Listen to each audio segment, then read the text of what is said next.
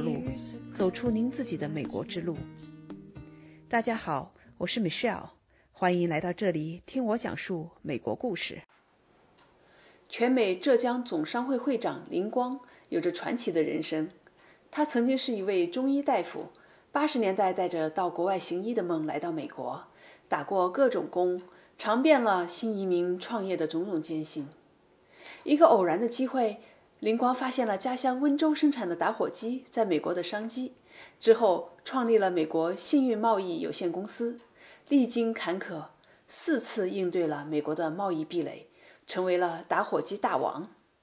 但这只是过去，在疫情特殊时期，林光又化身为全美留学生守护者，为留学生提供帮助。那就请跟我一起来听听林光的故事吧。林会长，今天非常荣幸哈，把您邀请到这里，呃，来聊一聊您的传奇的历史，这个非常传奇的人生啊。呃，我知道您以前对吧，有个外号叫做打火机大王。那现在呢，您跟我说您自己呃认为自己是留学生的守护者。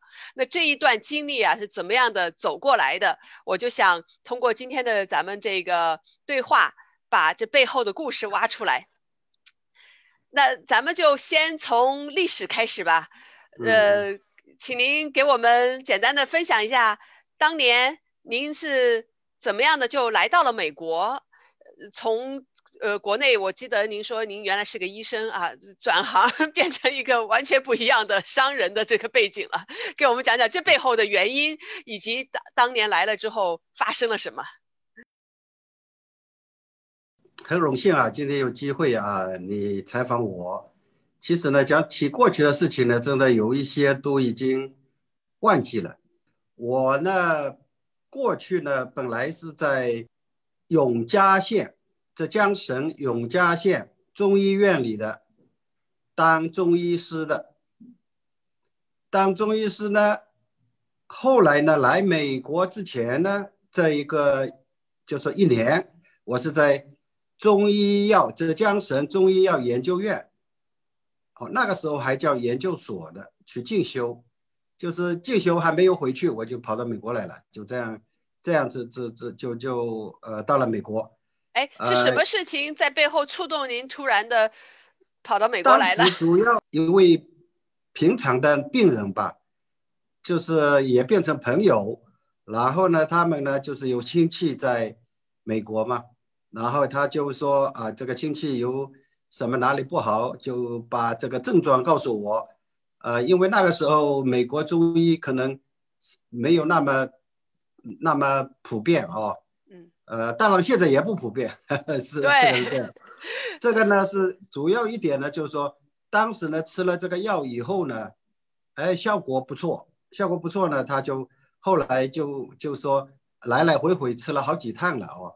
吃了好几趟呢，也开玩笑一样，就说啊，你把你请去看好了，就这样子。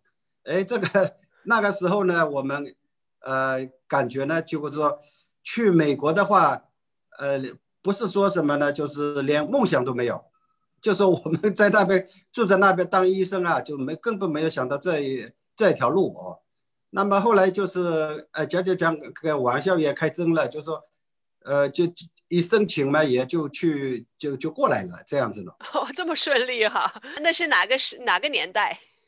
八八几年嘛。哦，八几年啊？哦。对对对，我那个时候八几年，呃，是这样子的。八几年真正就是中国跟美国开放以后还没有几年，呃，也那那一种那一波哦，就是出国大潮应该还没有来临的，呃，我我我那个时候，所以呢。当时来的时候呢，我当然医生嘛，来就是想做医生，啊，做医生呢就是结果我来的时候呢，哎，那个时候也去帮别人看病啊，啊，有些美国人也介绍过来，呃，我印象最深的是就是有一个呃老太婆，哦，她呢是是美国人，个子非常大，然后呢她呢就是膝盖痛，躺在床上起不来。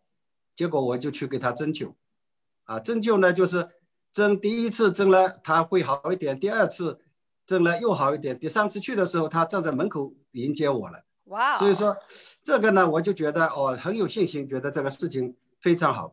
然后呢，当然就是说，呃，周围的人也帮你传传出去哦。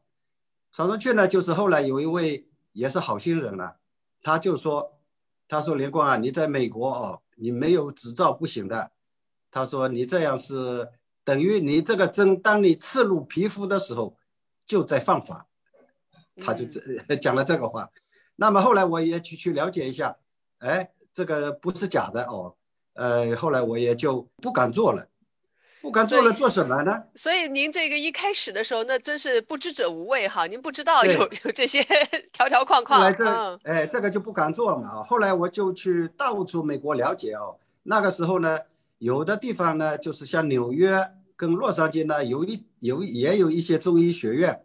啊，这些也其实也是私人办的，他是说可以去考那个执照，呃，这种可能性呢，我那个时候人呢，呃，先去纽约，后来在南卡，哦，在南卡州，然后呢就没有去做这个。后来呢，因为呢，我也是呃中医出来嘛，呃，当时呢也学学气功了，呃，出出来之前我也是。呃，那个跟那个我们浙江比较有名的一个气功师，这叫陈乐天，哦，跟他学。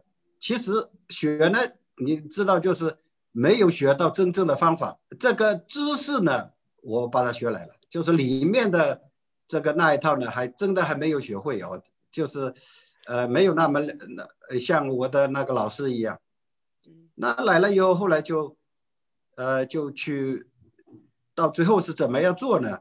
我就是用气功的气功的那个呃 video，就是那个卡带录起来，录像录起来，录起来在那个呃美国卖。你这个美美国卖是怎么卖呢？就是在呃世界日报啊那些登广告嘛。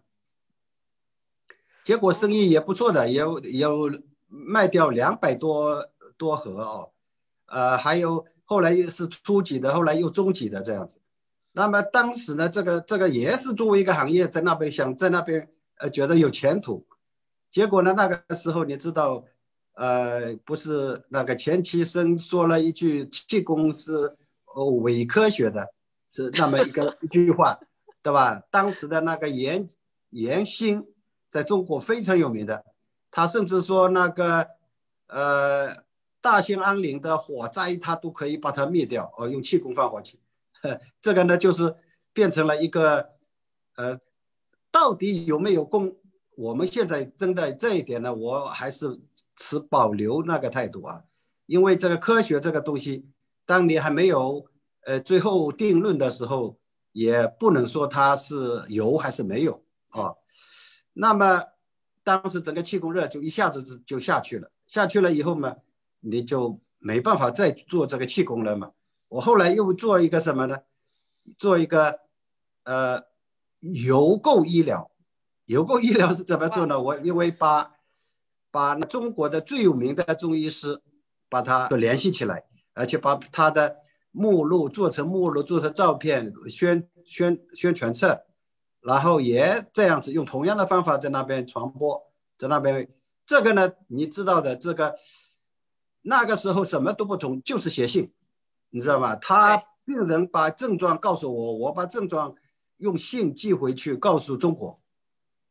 做中国呢，中国还有个中间人啊，是把他转到那些专家。那个专家呢，都是中国一流的，都是浙江省的。你看潘成莲啊，是那个中医中中医学院的院长啊。你像呃上海的沈一勇哦，呃。很多还有北京的啊呃重庆南京的都是一流的医生，都是校长啊什么都是一流的。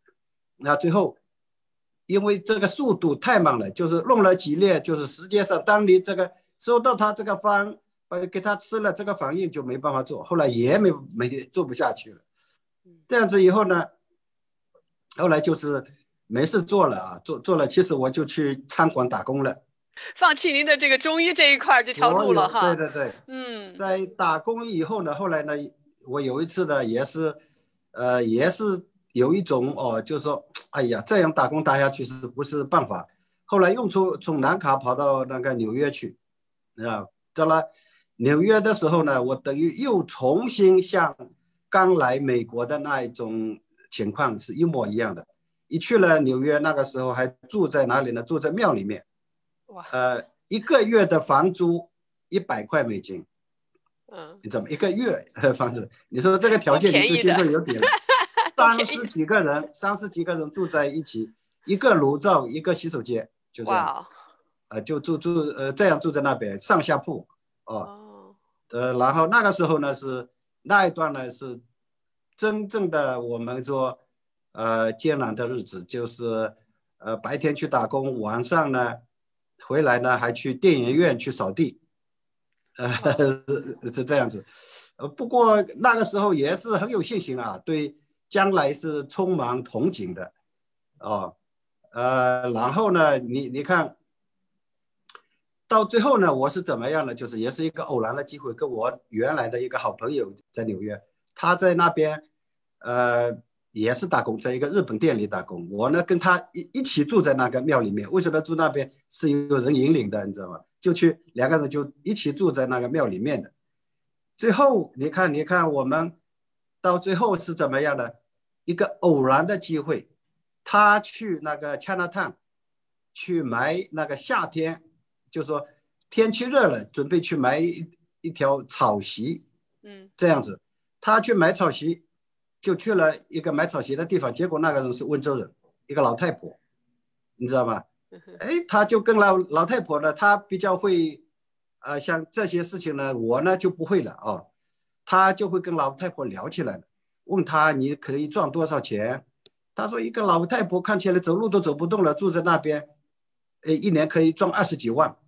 哦，在唐就在唐人街里，唐人街，我估计老太婆连连那个英文都不会说。对对对对，他呢，这个呢，我跟你说，这个呢，我现在讲出来呢，这个是谁呢？一般的在纽约的温州人都知道的，是马太的妈妈。这个马太就大概是姓马的太太，她的妈妈你知道吗？马太在那边，呃，加拿大做做这个生意做得很红的。就是一个是什么呢？一个也是我们典型的温州，呃，妇女啊，在那边做生意做的，呃，那个时候也是很很积极的，那那么一个一个也是赚到钱的人。他的妈妈这样住在那边都可以赚二十几万。那么那个我那个朋友呢，就当时就决定了，马上当天就辞掉了自己的工作。晚上他就说这个日本仓就不去了，就不去上班了。他就怎么样，你知道吧？就在老太婆那边拿了二十个手表，放在一个摆的那个柜里面，就站在路边拿着，里面卖的是什么呢？是劳力士，你知道吗？假的吧？牌的劳力士。就 中国中国原来那种呃山寨的。对对对对，山寨的劳力士，这个也是人生的一段呃非常非常。就是艰辛的日子，我跟他两个人那个时候去餐馆里面一顿饭才多少钱呢？三块多，你知道吗？一个一趟中午盖饭三块多，我们都舍不得吃，就去买两个馒头一块钱，一瓶水五毛钱一块半，买来呢就住在路边树荫下吃中饭的，就是那个时候是这是是这么一个例子。当时住在那边，我们就两个人，真的这句话是没有没有假的哦。我说我们今今后如果真的能赚到钱了呢，那一天我们不要忘记了我们住这里的这个日子。所以说我到今天都没有忘，住在那一个停车场的门口树荫下，就住在人行道上面，这样子的。这个这个呢，就是一个一个事件呢，就是反映了我们当时的生活的艰难情况啊，是是这样子。那么后来呢，他呢就灵机一动了，他你知道吗？他就马上去做这个摆地摊的生意了。摆地摊生意嘛，他就是动员我一起做，你知道吧？动员我一起做，我这个这个那个情况呢，我就觉得我是因为啊，纽约这边也有很多人熟熟悉的，然 然后呢，呃，就会觉得我是当当医生的，你知道吗？其实这个就是什么呢？就是你自以为是，你知道吗？别人已经把你当的什么都不是了，可是你自己还觉得自己是一个医生，就是说我如果在那边买摆地摊，怎么做得下去呢？是是吧？后来他就是说，你这样子，他说你呢，在美国已经会开车了，但我还不会开车，我们两个人合作，去买一一个大车啊，把货放在车里面，然后你就管后面，我管管前面，两个人合作起来说摆这样的一个地摊，这样子，这样子的话呢，我也赞成了哦，就呃就说可以啊，就就这样跟他跟他合作了，后来呢？那个时候呢，其实我在美国呢已经好几年了。我跟你说，餐馆打工，其实也在美国结婚了，你知道吗？就是说，家庭有女儿，你一个人，比如说在在那边这样一个一个打工，呃，跟家里商量呢，那当然就是说，他们就觉得也是肯定是不会支持哦，也不反对你，啊，他这个态度也是我太太哦，她也是。呃，挺支持我去闯去闯的，你知道吗？嗯，那当当时呢，我就后来我我在想哦，这个日子呢，真的我是拉不下脸，真的不想做。我就后来呢，就我知道我这边南卡，我住在南卡，南卡这边有一个跳蚤市场嘛，我过去都知道的。我说我可以去跳蚤市场卖，回来的时候我进货进了多少货呢？大概是八大箱的货寄过来，在这边。在在跳蚤市场卖，这样子，呃，在卖的时候呢，就过程当中大概也相当一段时间了哦。我就我一位老乡哦，是就是是李社潮，一个一个我们过去在在家乡的呃老乡，我们是家庭的是世交哦。那么这样子呢，他呢就说也后来几年呢也来美国了。来美国的时候他就。告诉我说你要什么东西，我把你带带一点过来。结果呢，我说你可以做生意的东西，我现在已经卖 free market 了，也有一点点、一点点做生意的那个味道可以出来了啊。我说你可以找一些货给我。结果他找一些什么呢？你义乌的什么头甲、头花什么，呃，这些口红啊、袜子啊，我是，啊，其中呢有一种是打火机，你知道吗？是防风打火机。嗯。他当时来的时候给我寄了四十个打火机。这个打火机就四十个打火机，当时呢，我后来把这个打火机推销的时候呢，在美国的那些烟具店里面，他都卖六十块美金一个。打火机六十块美金一个。是的，那个防风的是高档的嘛。啊哈。其实是我们中国把日本反过来了，仿仿冒的那那一种，你知道吗？结果我们才拿来才一块多，那么我们卖就是卖两三块，你知道吗？所以说，哎，结果这样一一一卖，就觉得这个东西是可以卖的，你知道吧？一比如说一天好像有卖到十个，嗯哼，你知道吧？我那个时候卖在 free market 上卖五块钱一个，卖到十个就就就就等于呃卖掉五十块了嘛，对吧？对，我觉得挺好的，这样子呢，我就就就比原来比我打工的好啊，我打工一个月才赚两千块钱啊。嗯哼，那个时候，哎，所以我就对您给我们讲一下，在美国的 flea market 跳蚤市场卖东西是什么样？也是摆地摊儿呢，还是能不能给我们啊？他是这样子，没有见过的同 这些听众描述一下。美美国的 flea market 呢是这么，它是有一个市场哦，它呢就是呃，有的是在露天的，有的在屋檐下，有的是可以挡风挡雨的，有的是半挡的，就是挡上面。旁旁边是露出来的，它这个是怎么一排一大排这样造起来的这一种呃简易的房子，然后呢下面呢它就是当放着一张一张那些大桌不高的宽宽的桌子，大概呢整个面积呢大概是十个平方尺，是是是这样子啊，大概呢三米乘以三米呢，大概是呃是是三米是呃大差不多。是十个平方呢，那么大的一个位置，他大概租你呢是租五块钱一天，你知道吗？哦，这个也是也是是就是这样子，你就就去了那边呢，就把东西摆在上面，你就摆去啊，最后呢就是一直有人来啊，有人来他看到呢你就卖了，就就是嗯就是这么一个交易方式。那就跟中国的那个跟中国的自由市场差不多，对吧？类似类似这样子的，对。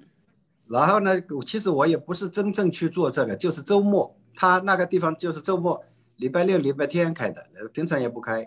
那么我就去了，去了以后呢，就做这个呢，就是从那个打火机开始拿到这个东西以后呢，我就一下子就就觉得这个东西是可以做的，就叫我们的朋友，就第一批帮我空运运了五千个，你知道吧？五千个一一运过来，运过来呢，当时也是有一点艰难的哦，去外面推销。你猜那个我在在这边我开车。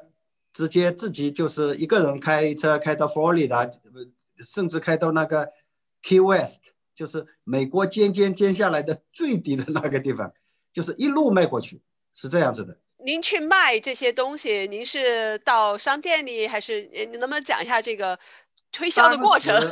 这是销售嘛，对吧？当时呢，这个我我的这个印象是非常深的啊。当时呢，就说也有一点准备哦，就是那个时候在 Free Market 卖的时候呢，有一个。有一本 Free Market，有一本杂志的，那么里面有那些广告，那批发商广告嘛，那么我就觉得这些批发商是可以，可以推推给他的嘛。然后我就路上呢，就是有些商店，一般的一些一些呃呃 gift shop，我们就去想推销给他。最印象最深的，就是，呃，去一个一个呃店里面，他就是说。哇，你这个东西真的没看过，防风的，就是像飞机后面喷出来的那个那一种 torch，你知道吗？嗯，呃，呃，一般的人那个时候看起来也很惊奇的，就是不是明火的那一种。那么，那么他就是就觉得怎么样呢？就说哇，这个东西是很好哦。他说现在全部的人都戒烟了哦，你知道吗？都戒烟了。他说现在你做这个生意是没法做的，就就跟我讲了。当时这句话给我讲的呢，对我打击挺大的，你知道吧？我就觉得哦，我也相信是这样子，你知道吧？真的是大家都在戒烟嘛？哦，然后呢，你看，他虽然讲了这个话，这个也是一个主流，也是一个潮流，哦，也是一个一个事实。可是到最后，你知道我卖了多少个集装箱的打火机吧？禁烟禁到禁到这边，还到了今天。到了今天，我们还在做，哦，还在做这个生意，还在做做这个打火机。现在我们那边后，呃，我这里是公司办公室，下面就是我的呃 sales sales 的办公室，然后后面就是仓库嘛。现在后面还是一大堆的打火机的，你知道你卖了多少个集装箱的打火机？现在是根本没 没没没法算了嘛，就说你你根本就不知道卖卖了多少个打火机呃集装箱。我讲的就是说。有很多话，就是他讲的，虽然是很很有道理哦。你如果听了那个人就放弃了的话呢，那你就这个机会就没了嘛。后来我们还是继续去卖，哎，结果就是卖卖卖到这样子。灵光的打火机创业开始了，他这一路遇到了什么困难和机遇？请订阅美需要讲述美国故事，继续听我们的对话。期待与您下期再见。